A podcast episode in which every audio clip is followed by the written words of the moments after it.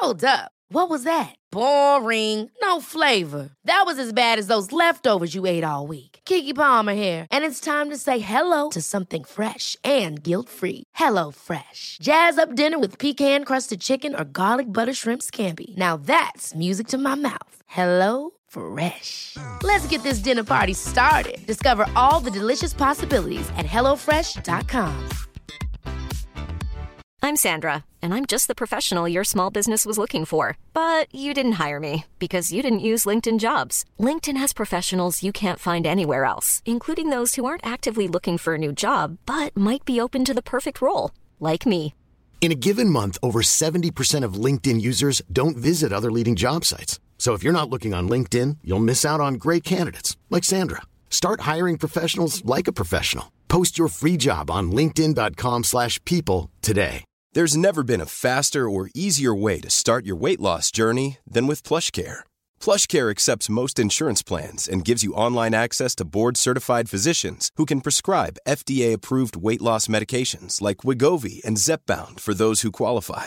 Take charge of your health and speak with a board-certified physician about a weight loss plan that's right for you. Get started today at plushcare.com slash weight loss. That's plushcare.com slash weight loss. plushcare.com slash weight loss.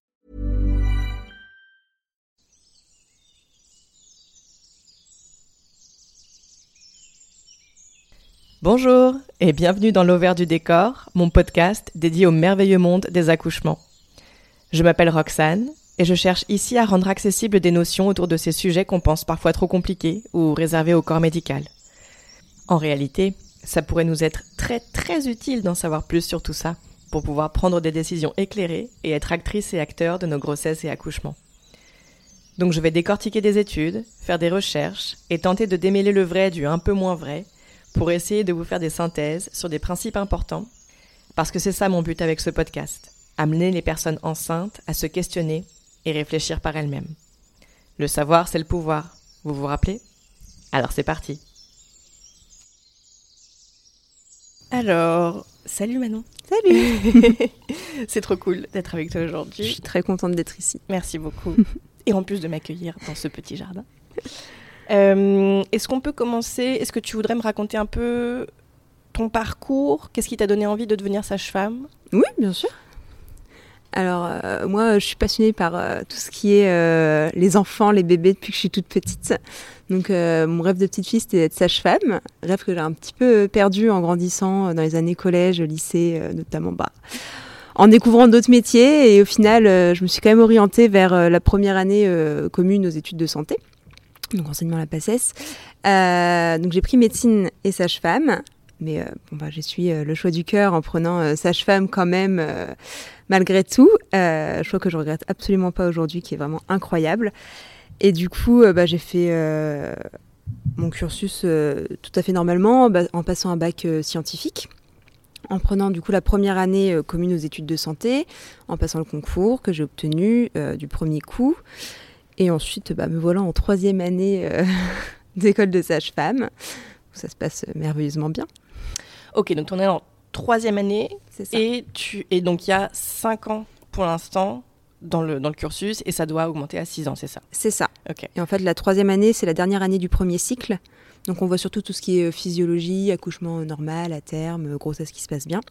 Et en- dans le deuxième cycle, on voit plus, donc en quatrième et cinquième année, tout ce qui est un peu plus euh, pathologie, euh, pathologie de la grossesse, euh, des bébés en néonat ou en réa, ce genre de choses, beaucoup plus en profondeur, on va dire, dans les, pathologies. D'accord. Et du coup, tu disais à l'instant, cette année, tu vois plus des choses sur la physiologie. Est-ce que tu peux nous, nous expliquer un peu qu'est-ce qu'on vous apprend concrètement sur la physiologie Parce que c'est vrai que c'est une, une question qui vient très souvent. Parce que peut-être que si je recontextualise un tout petit peu pour, euh, pour les gens qui nous écoutent, euh, on s'est parlé un petit peu via TikTok. euh, parce que donc sur TikTok, je fais des vidéos où je où j'explique que je suis pas trop d'accord avec ce qui se passe dans le système mé- obstétrical, médical, etc., euh, dont on a vraiment l'impression que hum, la physiologie, le respect de la physiologie n'est pas une priorité euh, du, du- système voilà, en- en- envers les personnes qui, qui- accouchent. Euh, et tu et tu t'étais venu vers moi en, en me- disant que tu étais assez d'accord avec ce que je disais et que c'était quelque chose qui te dont tu trouvais que ça manquait un peu dans ton quotidien. Euh, bon, et tu nous en parleras peut-être un peu plus, mais du coup, qu'est-ce que tu vois déjà dans tes études? Parce que c'est vrai que c'est une question qui revient vachement souvent. Euh, bah, au niveau des études même, euh, vraiment de la théorie de ce qu'on voit en cours, on nous parle effectivement de la physiologie, on va nous parler de comment, en fait on nous parle vraiment du, enfin c'est très théorique, comment devrait se passer normalement une grossesse, comment devrait normalement se passer un accouchement dans l'idéal en fait. Après, on va nous parler des différentes positions qu'on peut adopter, en insistant forcément un peu plus sur la position euh, gynécologique, puisque c'est celle qu'on va mettre, notamment s'il y a une péridurale. Euh, mais on insiste sur le fait que c'est important d'écouter le choix, les souhaits des femmes et du coparent aussi, qui reste très important dans, tout ça. Euh, qu'on nous parle du plan de naissance pour favoriser un, vraiment l'accouchement physiologique dont peuvent rêver les femmes. On nous parle aussi de préparation à la naissance pour que tout se déroule au mieux. Mais euh, à côté de ça, dans la réalité, les choses sont bien différentes parce que la physiologie, c'est beaucoup plus compliqué que ce qu'on voit sur le papier, mais tant du côté des femmes que du côté du personnel ou même du côté du coparent, parce que les femmes ne sont pas forcément elles-mêmes renseignées ne souhaitent pas forcément avoir d'accouchement physiologique. Certaines sont très contentes d'avoir euh, une surmédicalisation avec une péridurale, voire certaines demandent une césarienne d'office parce que ça les rassure peut-être parce qu'on est maintenant élevé dans cette idée-là du euh, au moins on est protégé. Et donc n'ose pas forcément se diriger vers un accouchement euh, beaucoup plus naturel, beaucoup plus euh, juste entre soi avec son conjoint, ou ne serait-ce que, ne serait-ce que c'est un grand mot, mais un accouchement sans péridurale, pour beaucoup, c'est inconcevable parce qu'elles n'ont peut-être pas non plus forcément les moyens d'arriver à faire ça. Pas les connaissances nécessaires, pas le, les renseignements ou l'accompagnement nécessaire.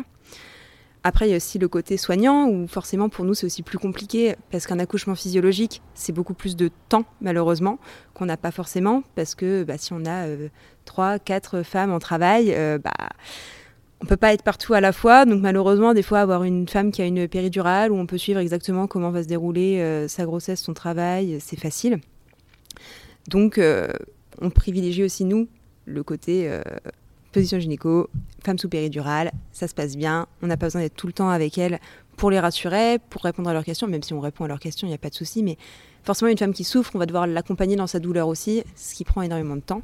Et après, on se confronte aussi, euh, malgré qu'on puisse être un soignant euh, très dans la physiologie ou une femme très dans la physiologie, il y a les protocoles qui restent là et qui des fois nous rappellent un peu à l'ordre et qui nous disent non, là, euh, il n'y a pas le choix, il va falloir faire ça, même si potentiellement des deux côtés, personne n'a vraiment envie mais par sécurité pour tout le monde, entre guillemets, ils sont là et il faut les suivre.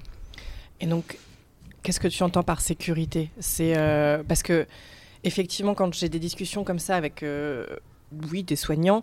Euh, il y a beaucoup une question de responsabilité presque, presque légale. Que, en, fait, il y, a une peur que le, que le, le parent se retourne contre l'équipe médicale s'il y a un problème quelque part. Est-ce que c'est de ça dont tu parles? C'est ça. En fait, c'est pas presque légal, c'est carrément légal. D'accord. C'est que euh, on a tout un suivi du dossier où on doit mettre euh, bah, heure par heure, minute par minute, exactement ce qu'on a fait quand on allait voir la femme. Ce si on a mis une dose euh, de péridurale, il faut mettre qu'on a mis une dose. Si on a fait un toucher, il faut mettre qu'on a fait un toucher. Tout est très très très suivi. Et s'il venait à y avoir un souci, on ressort ça. Et si on ne l'a pas rempli ou pas comme on aurait dû, pas comme les protocoles nous l'indiquent, euh, c'est le soignant qui est en tort en fait parce que euh, on ne s'est pas mis dans le cadre réglementaire pour l'accouchement. Donc euh, c'est même carrément légal du coup.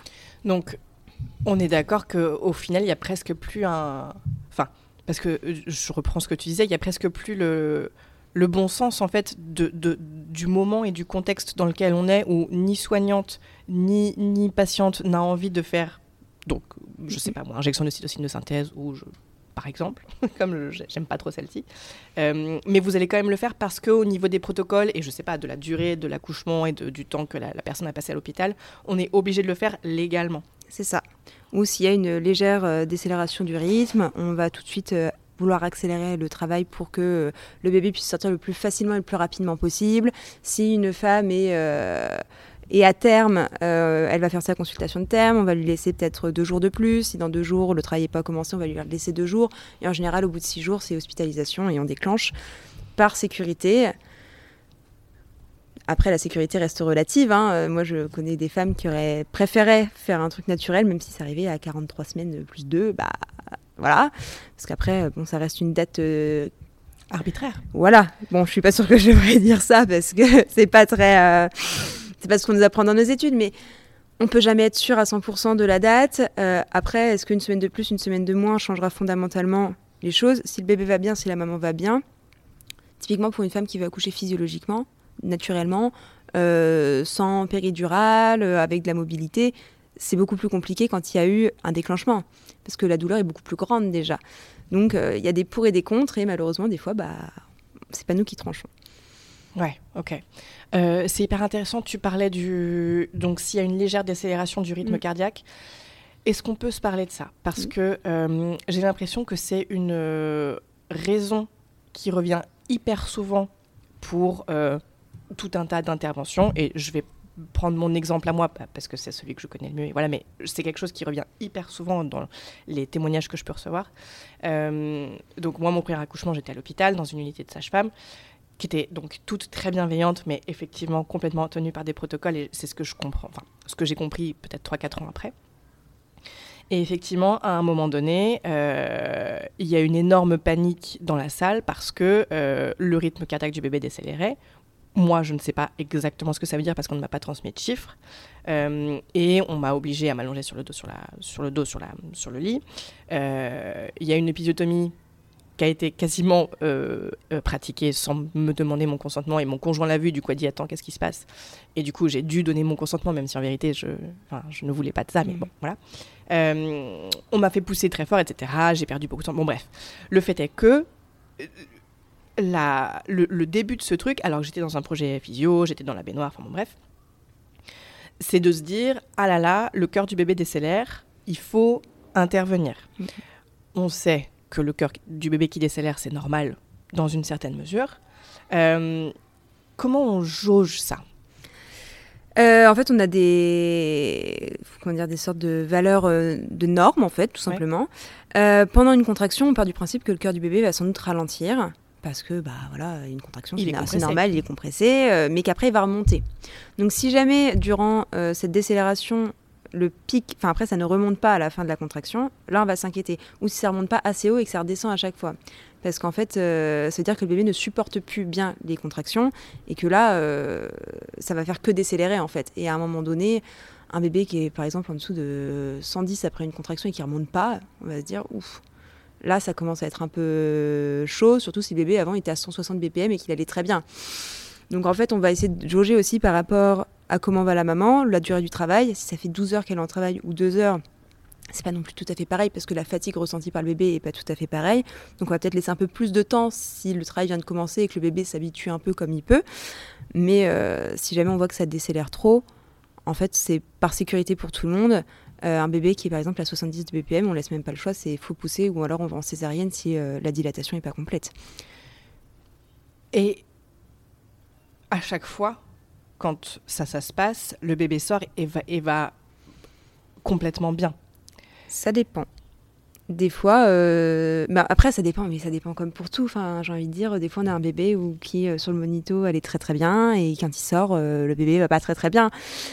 On Bien peut sûr. jamais savoir. Moi, j'ai vu des bébés sortir. euh, on voyait sur le monito euh, un rythme à 80 et en fait, il est sorti. euh, et il allait tr- très bien. Enfin, il a crié tout de suite. il était bien rose. Enfin, ça allait. Et à côté de ça, il y a des bébés qui vont paraître très très bien et qui vont pas aller bien à la sortie. Bien Et sûr. mais des fois aussi, le monito, ça reste pas une science exacte. Faut, enfin, faut aussi se dire que c'est des capteurs que potentiellement euh, on a pu capter le bébé mais que c'était le capteur de la mère où il y a peut-être une coïncidence à ce moment-là Euh, il faut analyser aussi tout de manière euh, pragmatique en fait est-ce que ce que je fais là c'est bien? Est-ce que ça c'est possible? Est-ce qu'il faudrait pas que j'aille voir pour potentiellement tester autre chose?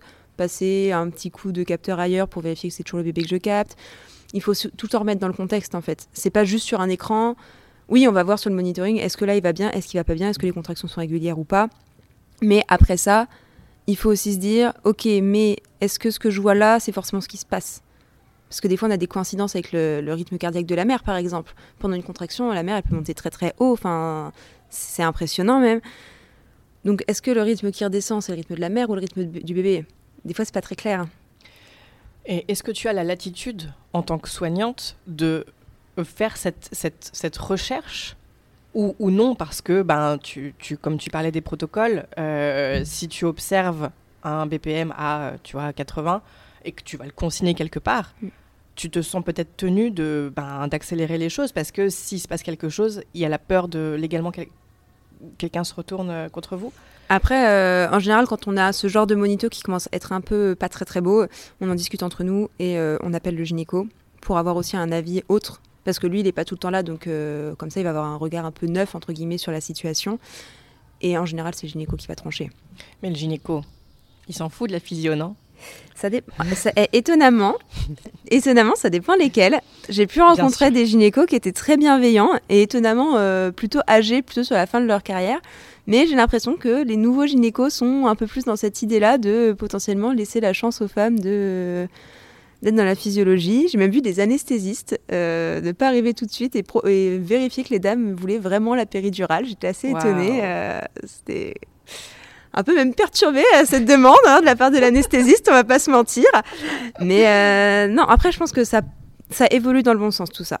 Que maintenant on va quand même chercher un peu à comprendre et à peut-être pas infliger à quelqu'un quelque chose qui serait pas utile parce qu'une épisiotomie c'est pas anodin, euh, une césarienne d'urgence c'est pas anodin, c'est hyper traumatisant pour tout le monde. je pense que maintenant on cherche vraiment aussi le bien-être de la femme et que s'il y a moyen que les choses se passent en douceur, on va le faire. Peut-être si c'était un accouchement très physio, peut-être quand même proposer une, euh, une, péridurale si on a encore le temps de la poser pour le au cas où. Mais ça, si la femme ne le veut pas, euh, elle le veut pas après, euh, si jamais ça se passe vraiment mal et que c'est une césarienne, ce sera anesthésie générale. Donc il faut aussi donner tous euh, les pour, tous les contre, pour que la femme puisse faire le choix en son âme et conscience. Parce que peut-être qu'une femme préfère être totalement endormie pendant sa césarienne, enfin si elle n'était pas programmée. D'autres préféreront avoir au cas où une péridurale. C'est au cas par cas et je pense qu'il n'y a pas de réponse exacte ni universelle. Après, euh, je pense que, euh, pour rejoindre un peu ce que tu disais aussi au début, euh, je pense qu'il y a aussi un, énorme problème de, de mésinformation et de manque d'éducation des, des, femmes qui, effectivement, voilà, se disent qu'elles préfèrent la péridurale parce que bah, elles veulent pas souffrir, mais qu'elles n'ont aucune idée de ce, ce, que peut engendrer la péridurale, de risques qu'elle comporter.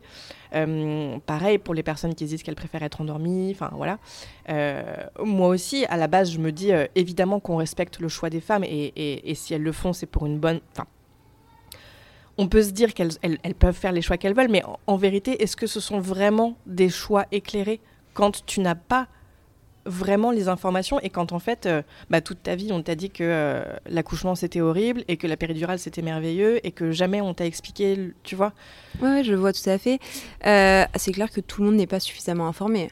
beaucoup n'ont quasiment pas de suivi de grossesse déjà. Ce qui est impressionnant aussi de se dire ah que certaines, ah, il y en a beaucoup qui ne sont même pas au courant de toutes les visites qu'elles peuvent avoir.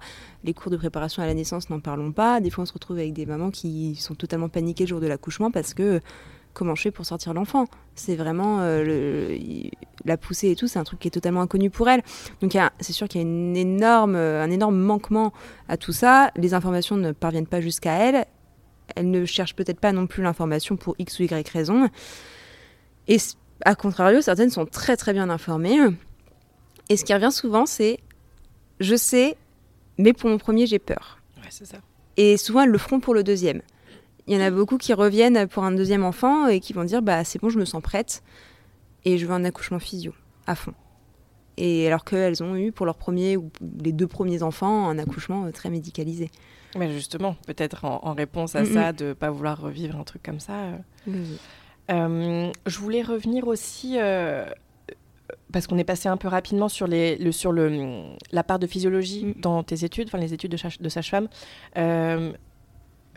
Parce que j'ai eu l'impression que tu disais, euh, on observe, enfin, on étudie la physiologie et ce qui devrait se passer normalement. Et moi, dans normalement, j'entends, euh, tu vois, j'entends norme. Oui. Et, du coup, est-ce que, est que la physiologie telle qu'elle vous est enseignée, c'est une question effectivement de rentrer dans la norme. Et donc, je, vais partir d'un truc, et ça se trouve, c'est pas du tout ça, mais est-ce qu'on vous dit, euh, normalement, un accouchement, c'est un centimètre de dilatation par heure euh, et c'est ça la normalité et c'est ça la physiologie Ou est-ce qu'on est vous dit euh, un accouchement, euh, ça peut durer 10 minutes, comme ça peut durer une semaine sans que ce soit problématique, en vérité, tant que tout le monde va bien. Enfin, tu vois. Qu'est-ce que ça veut dire la physiologie? Nous, dans nos études, c'est plus normalement un centimètre par heure. Sur un deuxième ou troisième enfant, ça va plus vite. On nous dit que ça peut aller plus ou moins vite. Mais à côté de ça, on nous dit aussi, si jamais euh, la poche est rompue, que le travail se met pas en place, c'est antibio, c'est machin, c'est pas non plus très, très physio que de faire venir quelqu'un à l'hôpital pour lui donner des traitements et tout ça, au cas où ça se mettrait en place, mais qu'en fait, le travail commence pas. C'est sûr que la physiologie qu'on étudie, c'est effectivement plus des normes. Ouais. Euh, parce que nous, ce qu'on appelle une grossesse physiologique, c'est une grossesse normale, une mère et un bébé qui vont bien. Oui, c'est ça. Un accouchement qui se, qui normalement devrait bien se passer. Mais on n'apprend pas la physiologie comme potentiellement nous on peut l'entendre, à se dire un accouchement ça peut se faire dans l'eau, ça peut se faire chez soi, ça peut se faire sur le côté, en position accroupie soutenue. Enfin, on n'a pas forcément toute cette dimension-là, ce qui peut faire que si on se renseigne pas non plus de notre côté, une dame très très hum, à l'écoute d'elle-même déjà à la base, ou une dame très très renseignée, parfois va être plus renseignée que nous en fait sur nos premiers accouchements un peu physio, euh, ça peut être un peu impressionnant. Donc il faut quand même une grosse part de recherche de notre part en tant qu'étudiante et en tant que future soignante pour se renseigner sur ce que c'est que la, physiologie réelle, comment euh, bah, pourquoi est-ce qu'une femme ne pourrait pas accoucher à la maison finalement Et ça, on nous dit pas dans nos études qu'une femme ne peut pas accoucher à la maison. On nous dit juste qu'il n'y a pas assez de sages-femmes euh, libérales faisant des accouchements à domicile pour que ce soit euh, réellement sécuritaire pour tout le monde. Parce que bah, s'il n'y a pas de sage-femme ou, un soignant, s'il y a un souci, bien sûr qu'une femme peut accoucher toute seule, mais c'est toujours rassurant aussi pour les parents d'avoir quelqu'un qui sait au cas où. Parce que bon, euh, accoucher tout seul, si on n'est pas bien renseigné, ouais, c'est pas le même, euh, c'est pas le même business non plus, quoi. Ouais. Bah, je trouve qu'il y a, hum, enfin, je trouve. J'entends plusieurs points de vue, moi, et euh, moi, je suis plutôt de, du point de vue que de ce que tu dis là, mais je voudrais apporter une nuance. Donc, il y a des gens qui disent, donc dans cet univers des, des, des, naissances libres et physiologiques 100%, qui disent que les, les personnes enceintes n'ont pas besoin de s'éduquer parce que euh, ça leur mettrait plein de chiffres et plein de trucs dans la tête et qu'elles en ont pas besoin et que instinctivement le corps sait faire. Moi, j'aime bien ce truc-là, mais bon, moi, je sais que je fonctionne pas comme ça. Peut-être que ça marche pour des gens, mais moi, je sais que je fonctionne pas comme ça. Moi, j'ai beaucoup besoin de, comprendre et d'avoir des chiffres et de comparer des trucs et de, enfin, fondamentalement de comprendre ce qui va se passer. Je peux pas, moi, je peux pas me laisser aller. Et je suis 100% d'accord avec toi sur ce truc de se dire, je pense qu'on a besoin d'une personne expérimenté. J'ai pas envie de dire sachante parce mhm. qu'il y, y, a ce truc euh, sachant non sachant que j'aime pas du tout, mais je pense qu'il y, a besoin d'une personne, d'une personne expérimentée, présente pour bah, garder l'espace. On, parle beaucoup de garder l'espace. Euh, enfin, c'est Michel Audin qui dit ça beaucoup. Mais j'ai l'impression qu'on a que ça, ça c'est pas accessible en fait. Euh, et donc je vais encore partir de mon expérience à moi pour ma deuxième. Été suivie par une sage-femme libérale pour faire un accouchement à domicile. Euh, donc avec sage-femme. Et en fait, j'en ai rencontré plusieurs des sages-femmes avant de choisir celle-ci, et j'en ai pas trouvé qui me disent qu'elle respecterait la physiologie à 100%. Elle me parlait des protocoles et tout ça, et donc moi, tu vois, je disais, mais euh, qu'est-ce qui se passe si je passe 42 SA mhm. Enfin, moi, je sais ce qui se passe. Moi, je, enfin, je veux pas qu'on me déclenche. Qu'est-ce que tu penses de ça? Euh, Qu'est-ce que tu penses si mon bébé se présente par le siège? Qu'est-ce que tu penses euh, du placenta? On pourra peut-être se parler un peu plus du placenta aussi après. Moi, je veux pas d'injection d'ocytocine si je ne saigne pas. Enfin, si tout va bien, peut-être que mon placenta il sera pas prêt à naître en 45 minutes et peut-être que c'est ok. Et en fait, je n'ai trouvé aucune sage-femme qui soit, tu vois, qui soit ok mm-hmm. avec ça et qui me disent euh, effectivement je mets les protocoles de côté mais je comprends ça parce qu'il y a une, position des sages-femmes qui, est, surtout donc libérale qui est hyper compliquée parce que bah elles sont pas forcément très bien vues par l'ordre bon voilà donc je comprends mais à la fois moi je ne peux pas euh, je ne pouvais pas me mettre en me, faire passer après, après les protocoles et leur sécurité à elle. Donc effectivement, moi j'ai été suivie par cette sage-femme en me disant, euh, elle est peut-être moins pire que, que d'autres, mais euh, je, sais qu'elle va perturber mon enfantement et j'ai préféré enfanter seule, sans aucune autorité médicale, autorité, hein, euh, sans aucune personne du système médical, parce que j'avais cette intuition, et puis c'est même pas une intuition, elle me l'a très clairement dit, si quelque chose ne restait pas dans ses normes à elle, elle allait intervenir. Et ça, c'était pas OK pour moi. Mais c'est quelque chose que je regrette très fort. Moi, je voudrais pouvoir faire confiance à une, à une personne du système qui a cette expérience. Mais je pense qu'en fait, elles n'existent même pas, ces personnes qui ont cette expérience de la réelle physiologie, en fait. Effectivement, je commence aussi à douter de tomber un jour sur quelqu'un qui sera extrêmement physio. Parce que euh, on nous laisse pas forcément la possibilité. Enfin, ne serait-ce qu'à faire des accouchements à domicile, les assurances pour être sage-femme faisant des accouchements à domicile, c'est mais quasiment impossible à avoir. Euh, s'il y, a, il y en a beaucoup qui sont tous les ans en procès parce que euh, un gynéco se retourne contre elle, une patiente se retourne contre elle, euh, enfin X ou Y a un souci et ça se retourne contre elle et elle passe au tribunal alors qu'elles ont juste voulu respecter le choix d'une mère de faire entre guillemets comme elles l'entendent. Parce que les femmes aussi veulent accoucher chez elles, parce qu'être à l'hôpital, avoir une sage-femme qui s'occupe en même temps de trois femmes en travail, c'est compliqué. Mais c'est compliqué des deux côtés, tant du côté soignant que du côté euh, soigné, parce que euh, c'est du stress pour tout le monde, c'est de l'énergie pour tout le monde de se dire bah ouais mais si elle n'est pas là à ce moment-là, comment je fais? Ce qui est réel, enfin ce qui est très légitime comme question. Mais en fait, il n'y a pas le choix et il n'y a pas trop d'autres possibilités. C'est un peu soit je vais dans une maternité en espérant qu'elle soit physio, donc potentiellement de niveau 1 où il se passe moins de problèmes, mais il faut aussi que la grossesse s'y prête. Soit j'accouche chez moi, mais en même temps un accouchement à domicile, si la grossesse euh, ne s'y prête pas ou, risque de, ou que l'accouchement risque de mal se passer, c'est pas possible parce que les sages-femmes prendront pas le risque. Et tout ce qui est maison de naissance, ça devait évoluer et ça régresse. Donc en fait, euh, on laisse pas le choix aux femmes. Non. Alors que moi, enfin moi personnellement, je suis très partisane de tout ce qui est euh, maison de naissance parce que je trouve que c'est un très bon compromis entre l'accouchement à domicile, qui peut stresser des gens, mais qu'en même temps ils n'ont pas envie d'être à l'hôpital parce que euh, ils sont pas chez eux et c'est pas euh, cocooning pour avoir un bon, bah, un bon développement pendant l'accouchement, quoi, une bonne maturation du col, etc. Mais d'un côté, tu as la, côté sécurité que si jamais il y a un souci, en maison de naissance, on est quand même collé à un hôpital ou très proche d'un hôpital et on y est tout de suite. Mais en maison de naissance, est-ce que tu n'es pas encore plus euh, prise par les protocoles? Enfin, pas encore plus par rapport à la maternité, j'imagine qu'il y a un tout petit peu plus de souplesse, mais par rapport au domicile, par exemple? Euh, normalement, une maison de naissance, il y a quasiment rien de médicalisé. C'est-à-dire qu'il n'y a même pas de. C'est vraiment comme un appart, enfin la théorie, tu vois, c'est comme un peu un appartement où euh, on est avec la personne qu'on souhaite, enfin son conjoint ou euh, bah, potentiellement aussi euh, une doula ou quoi, et on accouche comme on veut, dans la position qu'on veut, on prend le temps, on, on, va à son rythme en fait.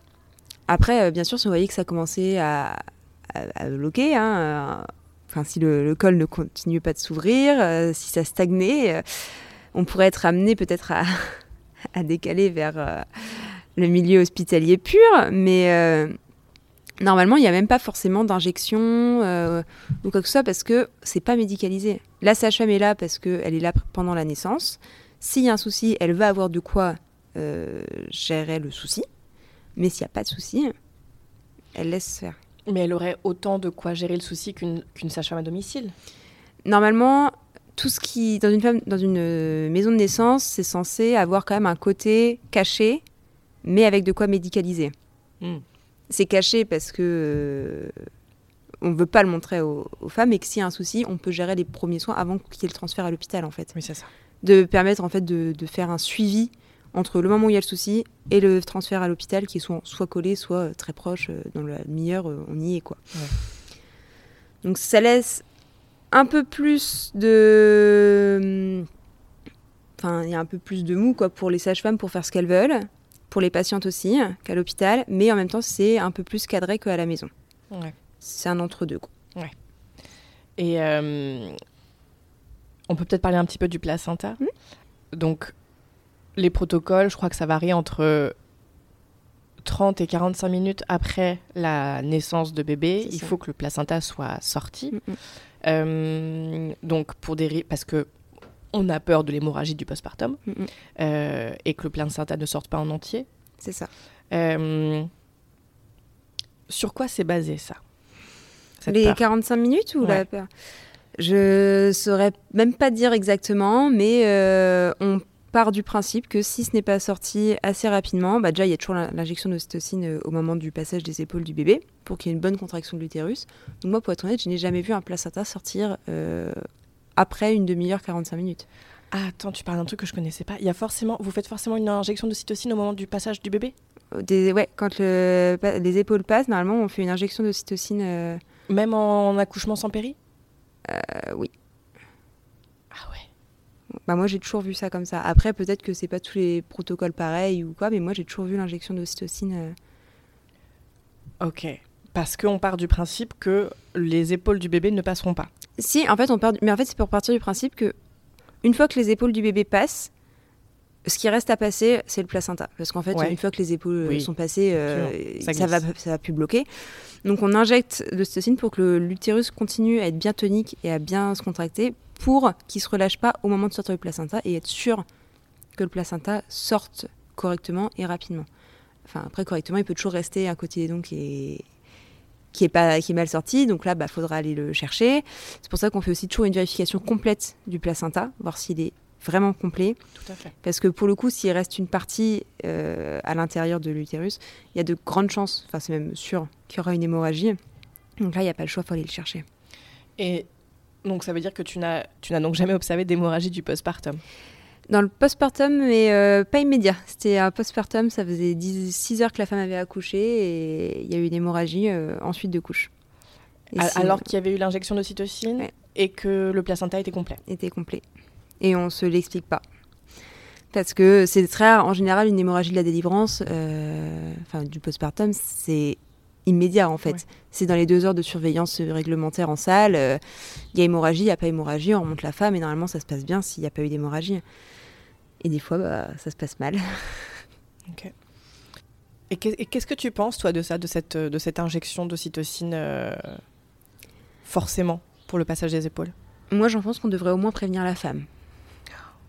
Ouais, et euh, moi, j'en pense que injecter quelque chose parce que c'est protocolaire, c'est pas bien. Enfin, moi, j'aimerais à la place des femmes savoir ce qu'on me fait, savoir pourquoi on m'injecte un truc à ce moment-là, savoir ce que c'est, pourquoi on le fait, parce que une femme qui contracte très bien depuis le début, qui a un utérus bien tonique, moi, je pars du principe que.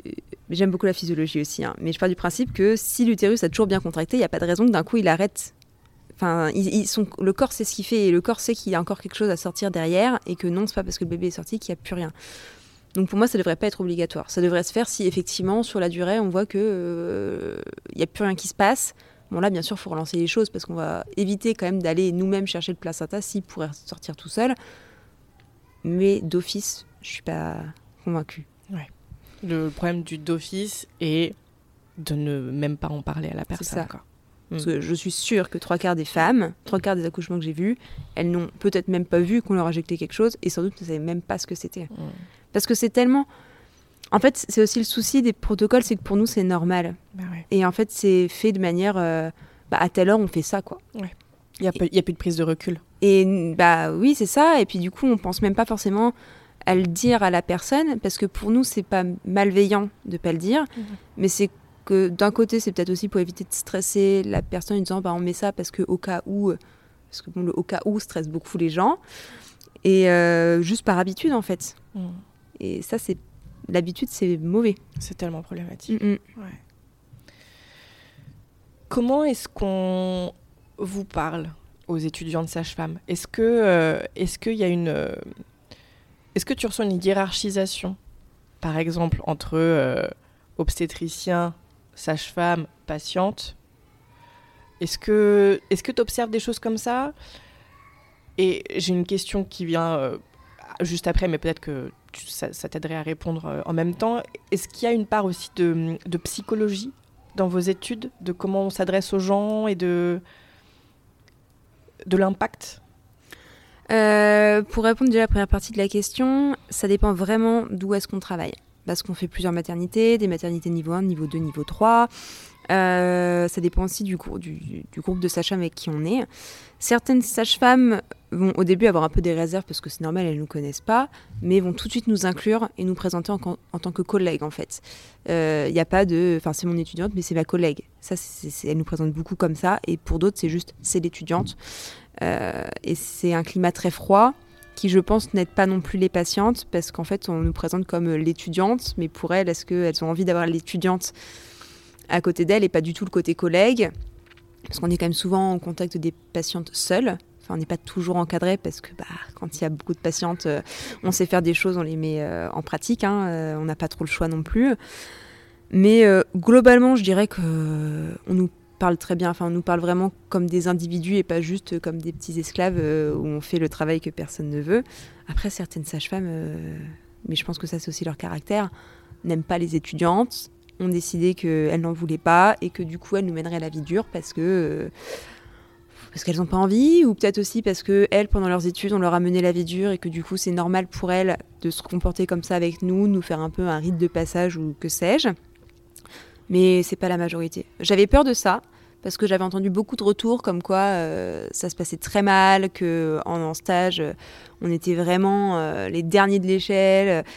Et je pense qu'il faut savoir faire sa place mais que si on, est sûr de soi, qu'on est assez autonome et qu'on montre ce qu'on vaut et ce qu'on veut, ça se passera bien. Mmh. Et qu'il n'y aura pas du tout de souci à ce niveau-là.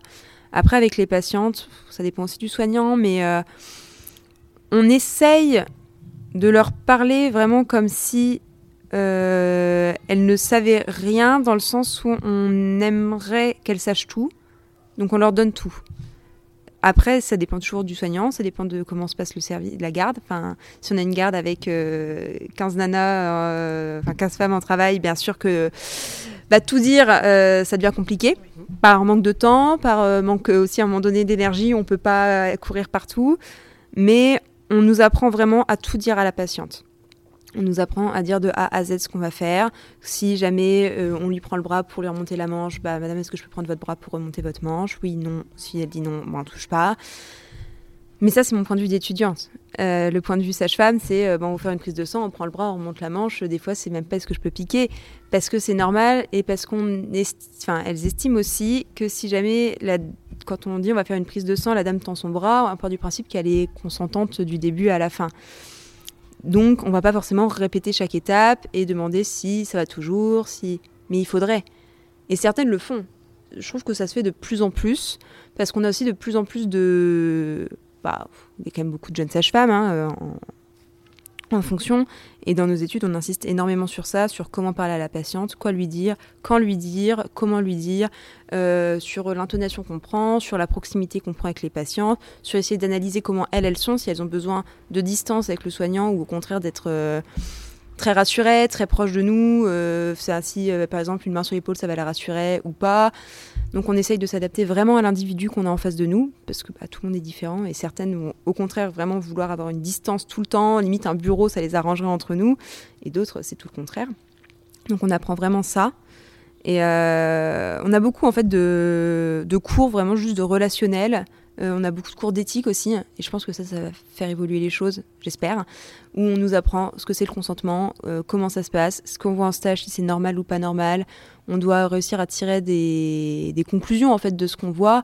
On a des rendez-vous pour en parler sur est-ce que ça on a trouvé ça normal, sinon pourquoi on n'a pas trouvé ça normal, comment nous on a réagi, euh, ce que nous on pourrait faire à, à cette place-là. Et je pense que toutes ces choses-là vont faire qu'à force, on va arriver dans un milieu beaucoup plus bienveillant et en accord avec ce que la patiente nous demande en fait. Mais parce que c'est récent, ces cours d'éthique? Bah, Nous, je sais qu'on en a. Et quand je vois, euh, enfin pour avoir pu discuter avec des anciennes sages j'ai l'impression qu'il y a peut-être dix ans, il n'y en avait pas trop, quoi. Ou beaucoup moins. Euh, enfin, on parlait d'éthique, bien sûr, hein, on, en parlait, mais est-ce que c'était aussi poussé que ce que nous, on a aujourd'hui, à vraiment devoir faire des, des rendus sur ça, des rendez-vous sur ça? Je suis pas sûre. Parce que maintenant, on parle je pense que ça se.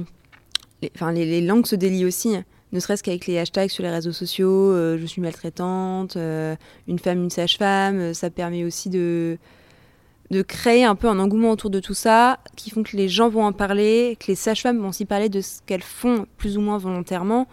Enfin, la dernière fois, je lisais un livre d'Anna Roy qui en parlait très bien et qui disait qu'elle a été maltraitante malgré elle, que c'était pas du tout son objectif, mais qu'en fait, les choses font que, avec du recul, elle se rend compte qu'elle a pu être maltraitante. Mmh. Ça, c'est toujours pareil, c'est une question de protocole, Mm, de d'habitude, de, de ce système qui. De temps, de moyens. Ouais. euh, Exactement. mais on en revient toujours au même. Et puis de misogynie aussi. C'est- Aussi. C'est c'est très. Enfin, tu vois, c'est c'est pas du tout dit comme ça et je, je pense que personne ne se dit euh, c'est bon, c'est une femme, c'est qu'une c'est qu'une moins que rien. Mais je, je pense que c'est très intériorisé que. euh, déjà on est des enfin on est des femmes qui travaillent pour les femmes. On est beaucoup moins reconnus Mm. qu'un homme qui travaillerait euh, enfin par exemple on fait quasiment les mêmes études qu'un dentiste niveau temps. On n'est pas reconnu comme un dentiste. On est euh, Mm. une sage-femme. Pour beaucoup on est l'infirmière quand on rentre dans une chambre. Enfin rien à voir avec l'idée euh, moi la querelle sage-femme infirmière euh, ça me passe très loin au-dessus mais on n'est pas du tout reconnu dans ce qu'on fait. Certains ne sa- savent même pas que bah non, on n'est pas euh, l'infirmière ou la secrétaire ou le, le machin, on est la sage-femme. Mais comme un- une femme médecin qui rentre dans une pièce et ah bah vous êtes la secrétaire. Non, je suis le médecin. Mais on est des femmes. Et forcément, tant que cette vision-là ne changera pas, je pense que le métier n'évoluera jamais autant que ce qui pourrait évoluer. Ok. Est-ce que tu penses pas que le métier pourrait aussi évoluer si on, si on sortait les accouchements de l'hôpital? Ah si. Ah bah si, bien sûr. Ça peut aller avec. Bien sûr. Surtout que maintenant, beaucoup de sages-femmes se dirigent vers le libéral parce qu'elles ne supportent plus de l'hôp- l'hôpital. Donc en fait, euh, si elles pouvaient, je pense que certaines feraient des accouchements à domicile, pas toutes, parce que certaines préfèrent peut-être le côté euh, gynécologique ou suivi de grossesse que les accouchements. Mais bon, euh, là, quasiment tout le monde se dirige vers le libéral à force. Donc autant laisser sa chance au libéral et aux accouchements à domicile.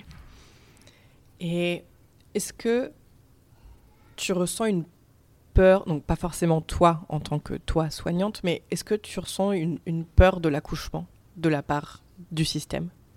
Moi j'ai vraiment cette impression que les, que les soignants, les soignantes ont, peur de l'accouchement, pensent que c'est dangereux, qu'il peut, il peut très certainement arriver quelque chose à la mère, il peut très certainement arriver quelque chose au bébé.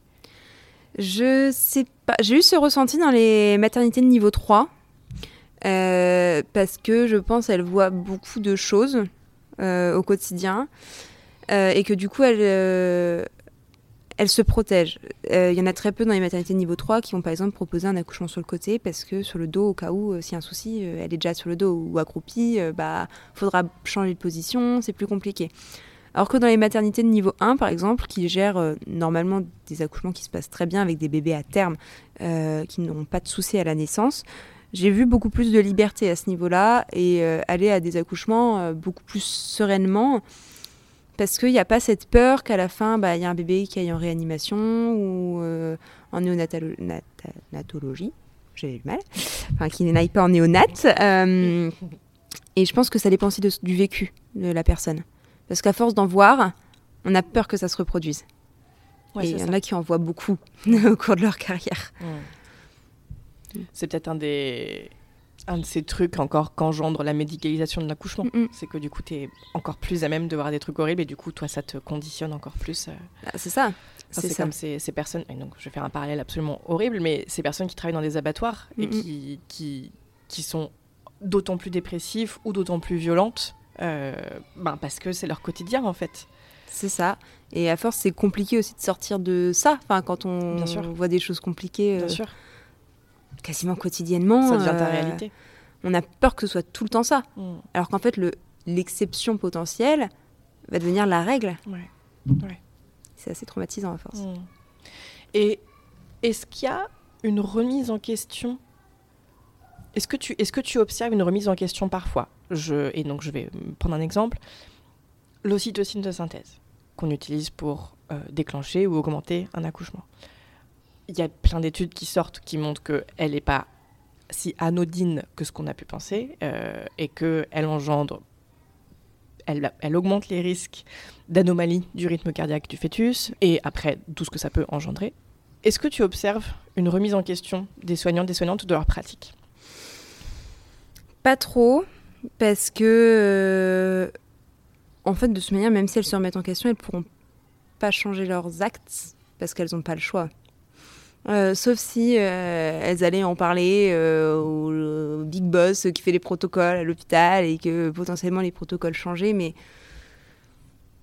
elles d'elles-mêmes, elles peuvent pas engendrer ce changement-là parce que c'est trop de responsabilités. Enfin, c'est même pas que le jeu en vaut pas la chandelle parce que le jeu en vaut la chandelle, mais tu peux pas prendre des responsabilités au-delà de ce qui est possible. Mm. Donc ça peut pas venir de là, ça peut venir que euh, si, euh, je sais pas, euh, l'ARS, elle dit, voilà, maintenant c'est comme ça qu'on fait, et on arrête les injections automatiques, ou on fait plus comme ça, on fait comme ça, il y a que comme ça que ça peut changer. Parce que c'est ceux qui font les protocoles qui feront changer le mode de pratique. Tu as parlé de quoi? AR L'ARS. ARS, c'est L'Agence régionale de santé. Ok, merci. Il me semble que c'est eux qui font les protocoles en général. Enfin, après, tu as l'hôpital. Chaque endroit, chaque maternité, chaque hôpital a, a, des protocoles différents, mais globalement, ils sont obligés de suivre les recommandations euh, françaises euh, sur les bonnes pratiques, en fait. Ok. Ok. on est tous un peu bloqués au final. Et est-ce qu'on sait comment, comment sont décidés les protocoles? Parce que, enfin, moi, ma compréhension, c'est que il y a des études qui ont été menées il y a un moment. Euh, en structure hospitalière, hein, jamais dans d'autres, contextes, et qu'à partir de, ces études et des observations qui ont été faites à ces moments-là, on a déduit des protocoles. Mais est-ce que ces protocoles, ils sont... Est-ce qu'il y a des mises à jour? Est-ce que... Euh, oui, il y a des mises à jour assez régulières. En fait, bah, des fois, il y a on va dire des, thèmes qui ressortent et du coup, bah, on met à jour ces choses-là. On fait des enquêtes au sein des hôpitaux, on ressort des dossiers, on utilise les chiffres et avec ces chiffres-là, on dit bon bah peut-être que ça ça a changé ou peut-être que ça ça a gardé ou comment on pourrait faire et en fait mais tout est pas réactualisé, euh, constamment en fait. C'est plus si on voit une évolution, on va on va chercher à, comprendre pourquoi ça, change. Mmh. Tout ça. Parce que j'ai l'impression que je ne suis pas sûre que ça aille dans le bon sens, les évolutions de protocole. Et donc, je pense notamment à cette étude Arrive, dont euh, tu as dû entendre parler. Euh, cette étude qui, bah, qui propose à toutes les personnes enceintes d'être, euh, et qui vont bien, qui ont des grossesses mm. normales, d'être déclenchées à 39 SA. Enfin, tu vois. ben moi je, je sais que si j'étais à la place de ces femmes-là, je le ferais pas, mais. Mais tu vois, qu'est-ce qui. Enfin, Comment, comment on en vient à ce truc-là? Donc, il me semble que ça vient des, elle vient des États-Unis cette étude, et donc aux, États-Unis ça va pas beaucoup mieux. Enfin, ça va même moins bien qu'en France, même si en France ça ne va pas du tout. Mais je crois que là-bas c'est au moins pareil, si ce n'est pire. Enfin oui, après j'imagine que si de toute façon tes études, tu ne les fais que, euh, enfin, tu as les études que, que, font les chercheurs, tu ne les fais que au sein de la structure hospitalière, tu ne peux que voir effectivement les problèmes et te dire bah, comment je règle les problèmes au sein du, du système puisqu'on ne peut pas en sortir. Et peut-être que déclencher à 39 et ça, ça va améliorer les choses, mais tu te dis, c'est quand même euh, être loin. Enfin, on régresse, non? Bah oui, mais peut-être que ça répond aussi à une demande des femmes qui sont de plus en plus à subir leur grossesse, leur fin de grossesse en particulier, qui des fois viennent nous voir euh, toutes les semaines en disant euh, ça n'a pas commencé. Bah non, mais elles aimeraient que, ça, que le bébé y naisse et du mmh. coup, nous on peut rien faire, mais en même temps elles aimeraient bien. Donc peut-être que c'est pour répondre aussi à cette demande-là des femmes. Après, est-ce que c'est une bonne chose? Je suis pas sûre. Oui, est-ce qu'on pourrait pas plutôt faire de l'éducation et d'expliquer euh, que euh, ben, euh, un déclenchement c'est pas anodin, que mm. et parce que tu vois, je me dis, on a tellement cette peur de l'accouchement aussi et cette peur du dépassement de terme et cette peur de mon placenta qui va périmer comme euh, un pot de yaourt, je me dis effectivement peut-être que les, femmes en, tant que, enfin les personnes enceintes en tant que, que, grand groupe, elles ont envie que tout ça, ça s'arrête parce qu'il y a tellement d'angoisse qui, qui, qui, pèse sur elles que ben oui, oui, mettons fin à ce truc euh, à 39 SA, quelle bonne idée. Mais en vérité, euh, c'est complètement biaisé comme comme volonté. Et donc, bon, après, moi, j'ai accouché de mes deux enfants au mois d'août, donc je sais à quel point une fin, une fin de grossesse est difficile et chaude et laborieuse. Et encore, moi, j'avais pas trop, trop de mots, mais. Mais tu vois, est-ce que mhm. euh, on devrait pas passer par autre chose, quoi? Bah si, il faudrait, mais hum, nous, la question qui revient aussi beaucoup au sein de nos études, c'est comment permettre aux femmes de savoir, d'être sachantes aussi. Parce qu'en fait, on se rend compte qu'il y a quand même beaucoup de choses euh, mises en place pour que les femmes puissent savoir. Et on se rend compte que beaucoup de femmes ne, savent pas grand-chose au final. Donc, parce qu'elles ne posent pas de questions quand elles vont à leur rendez-vous, parce qu'elles ne se documentent pas, parce qu'elles ne vont pas à des rendez-vous tout court, parce qu'elles font pas de préparation à la naissance ou parce qu'elles n'osent pas. Et en fait, du coup, on, arrive avec une méconnaissance énorme à l'hôpital, qui est, je pense, problématique parce que si tout le monde euh, avait un, un, petit recueil, on va dire, de données qu'elle pourrait utiliser, même face à nous, ou avoir une discussion avec nous en tant que soignant, en disant, bah voilà, moi j'ai lu ça, qu'est-ce que vous en pensez? Peut-être que ce serait bien pour mon cas. Après, il faut prendre aussi au cas par cas. Bien sûr que euh, on peut, on peut pas faire un truc universel, ce qui est aussi le problème des protocoles parce que c'est universel. Mais on a rarement cette discussion-là avec des femmes en disant bah moi j'ai vu ça, euh, ne serait-ce que comme position pour euh, soulager pendant les contractions. Est-ce que ça vous dérange si je le fais? Moi je crois que j'ai eu deux accouchements où on m'a demandé un ballon pour euh, pouvoir faire des mouvements, ce qui est très peu. Alors on en a, mais quand on voit que les femmes, elles savent pas du tout, on n'ose même pas forcément leur proposer parce que bah on va le mettre dans la chambre, on va leur expliquer, mais en fait si le conjoint est pas non plus là avec elle pour les aider, c'est quand même difficile quand on est douloureuse de faire des choses toute seule. C'est la méconnaissance, c'est terrible, je pense. Mmh. Ouais. Et donc toi, tu penses que la préparation à l'accouchement, enfin, moi j'ai quand même l'impression que la préparation à l'accouchement, elle est c'est une, préparation à accoucher dans le système Je pense que ça dépend lesquels on fait. Maintenant, hmm. ça se. Il y en a tellement maintenant. Euh, après, c'est le vrai nom de la préparation à la naissance, c'est la préparation à la naissance et à la parentalité.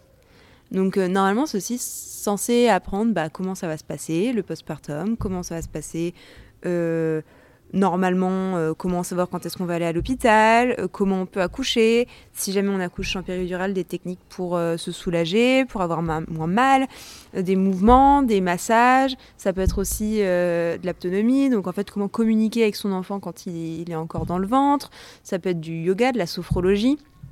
après on y croit, on n'y croit pas, mais il y en a beaucoup qui peuvent dire que accoucher en en étant entre guillemets en auto-hypnose, en, faisant de la sophrologie, en fait, en contrôlant son corps, euh, fait qu'on accouche dans, presque sans douleur. Enfin, sans douleur, c'est un grand mot, mais en ayant ah beaucoup moins mal. Moi, j'ai accouché sans douleur. Et voilà. Et c'est totalement euh, faisable. Après, certains n'y croiront jamais, mais si on, pendant la préparation à la naissance, on apprend tout ça, il y a des cours de sophrologie possible, mais il faut déjà savoir qu'on peut apprendre euh, ça. Ouais, c'est ça.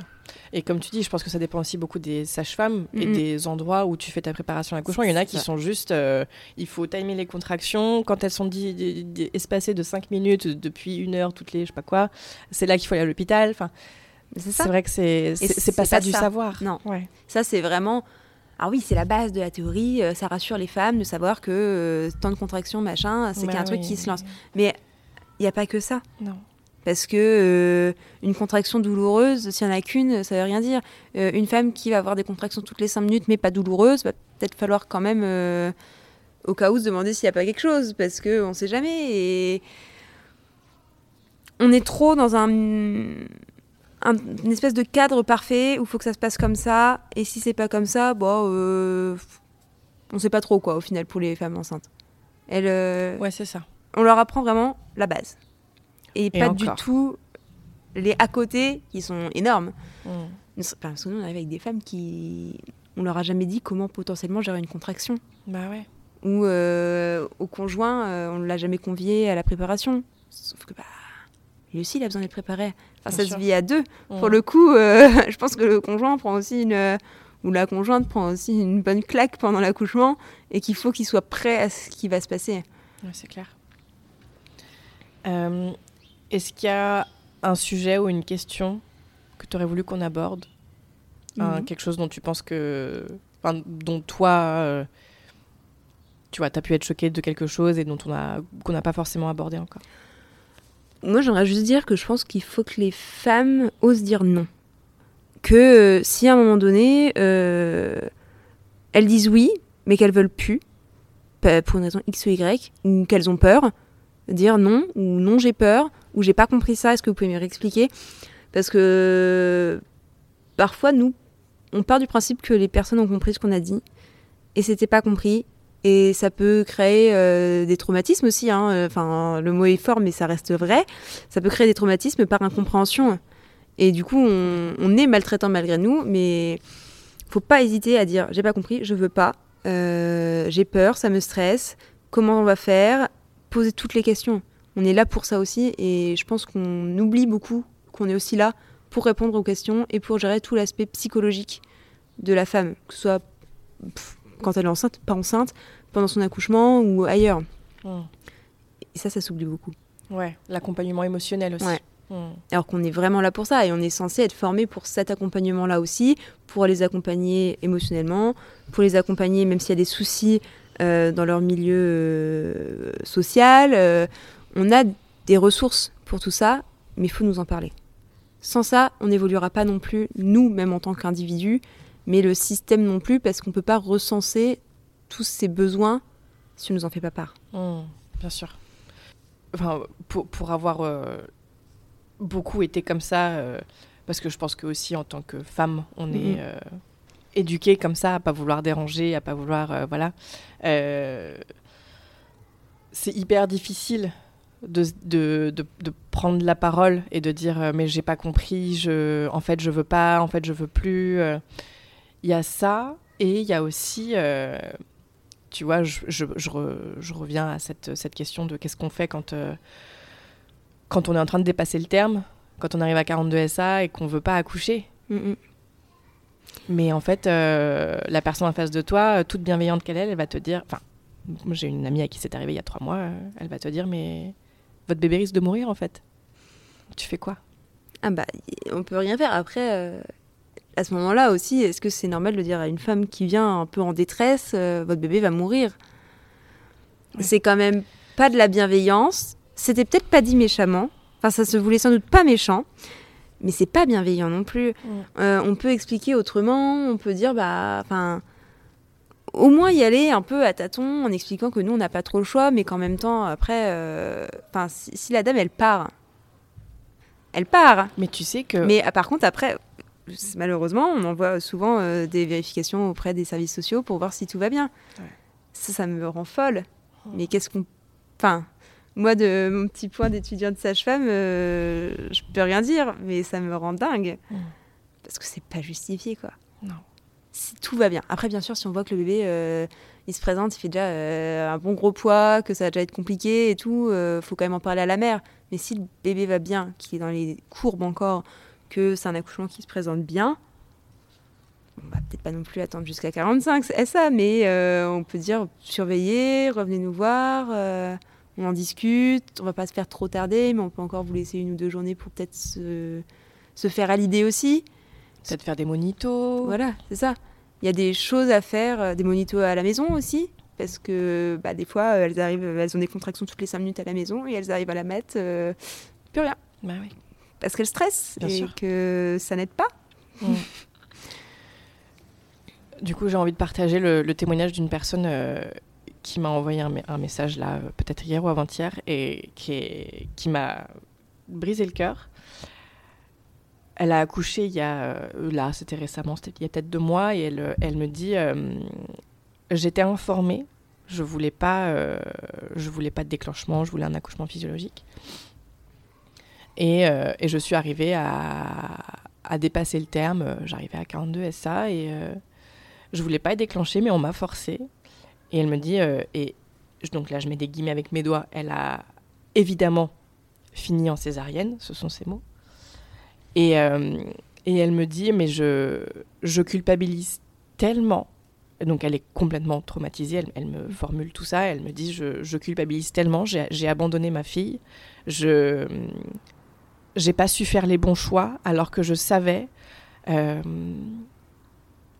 et elle se retrouve là dans une, dans une immense détresse et elle me demande euh, est-ce que je connais des, tu vois, des, des ressources, peut-être des, des, des témoignages, des, des, livres à lire, de comment, comment les gens ont, ont pu surmonter ce traumatisme, euh, comment ils ont fait, etc. Et donc, bon, moi, je lui dis, euh, je pense qu'il y a une, il y a un deuil à faire Mhm.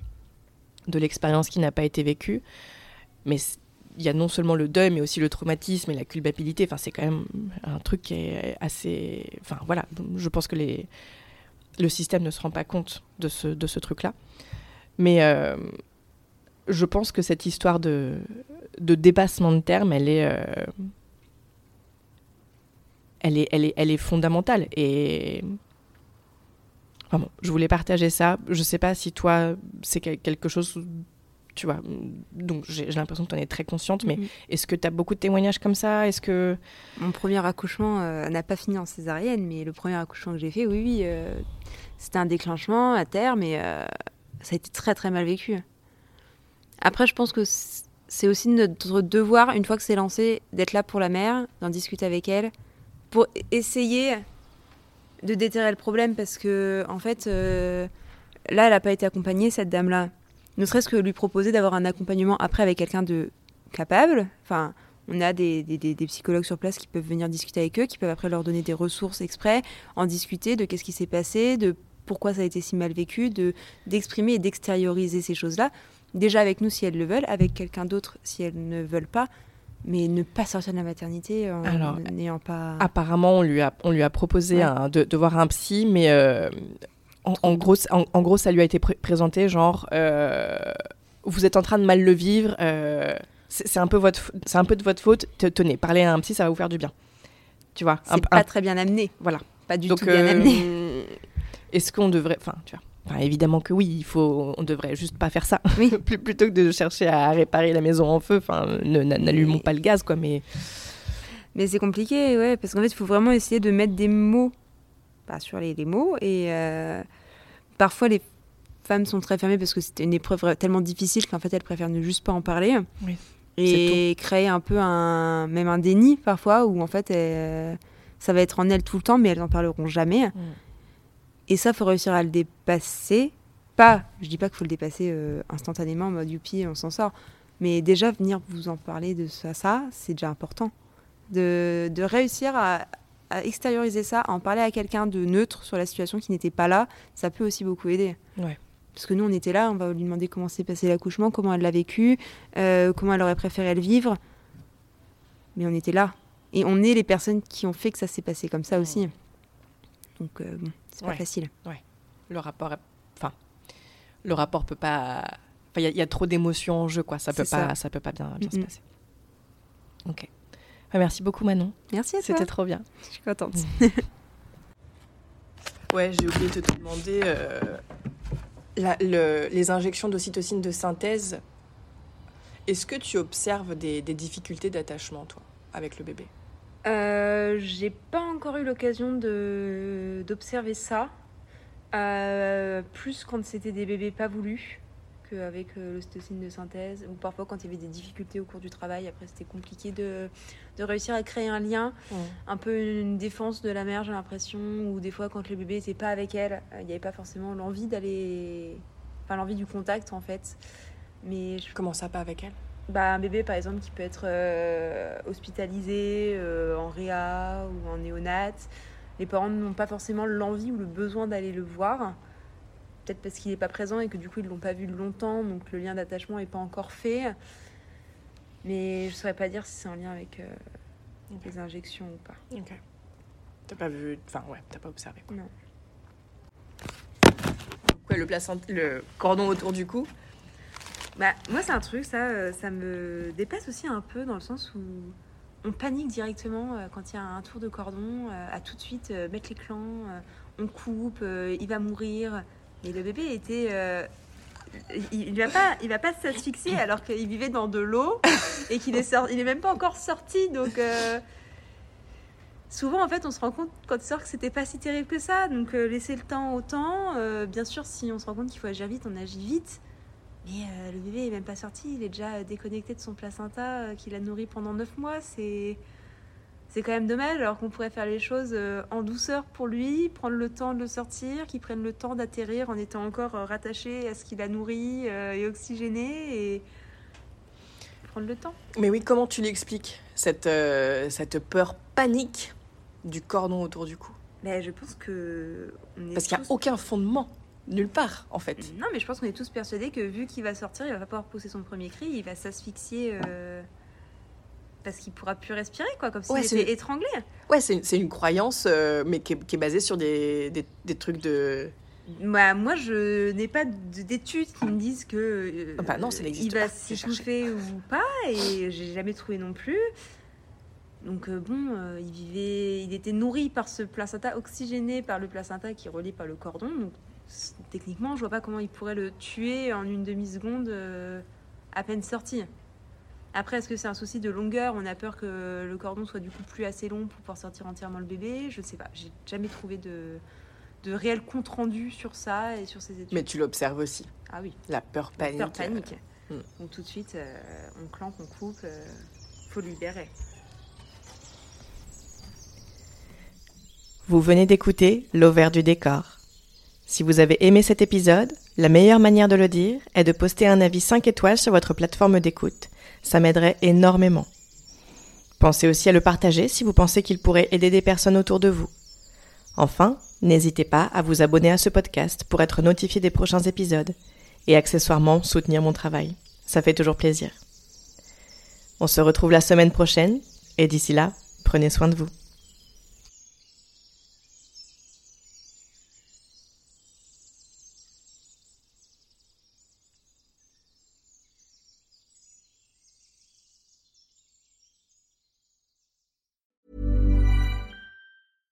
Catch yourself eating the same flavorless dinner three days in a row? Dreaming of something better? Well, HelloFresh is your guilt-free dream come true, baby. It's me, Kiki Palmer. Let's wake up those taste buds with hot, juicy pecan-crusted chicken or garlic butter shrimp scampi. Mm. Hello Fresh. Stop dreaming of all the delicious possibilities and dig in at HelloFresh.com. Let's get this dinner party started. Planning for your next trip? Elevate your travel style with Quince. Quince has all the jet setting essentials you'll want for your next getaway, like European linen, premium luggage options, buttery soft Italian leather bags, and so much more. And is all priced at 50 to 80% less than similar brands. Plus, Quince only works with factories that use safe and ethical manufacturing practices. Pack your bags with high-quality essentials you'll be wearing for vacations to come with Quince. Go to quince.com slash pack for free shipping and 365-day returns.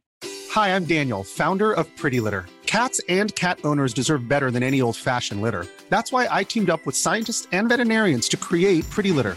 Its innovative crystal formula has superior odor control and weighs up to 80% less than clay litter. Pretty Litter even monitors health by changing colors to help detect early signs of potential illness. It's the world's smartest kitty litter. Go to prettylitter.com and use code ACAST for 20% off your first order and a free cat toy. Terms and conditions apply. See site for details.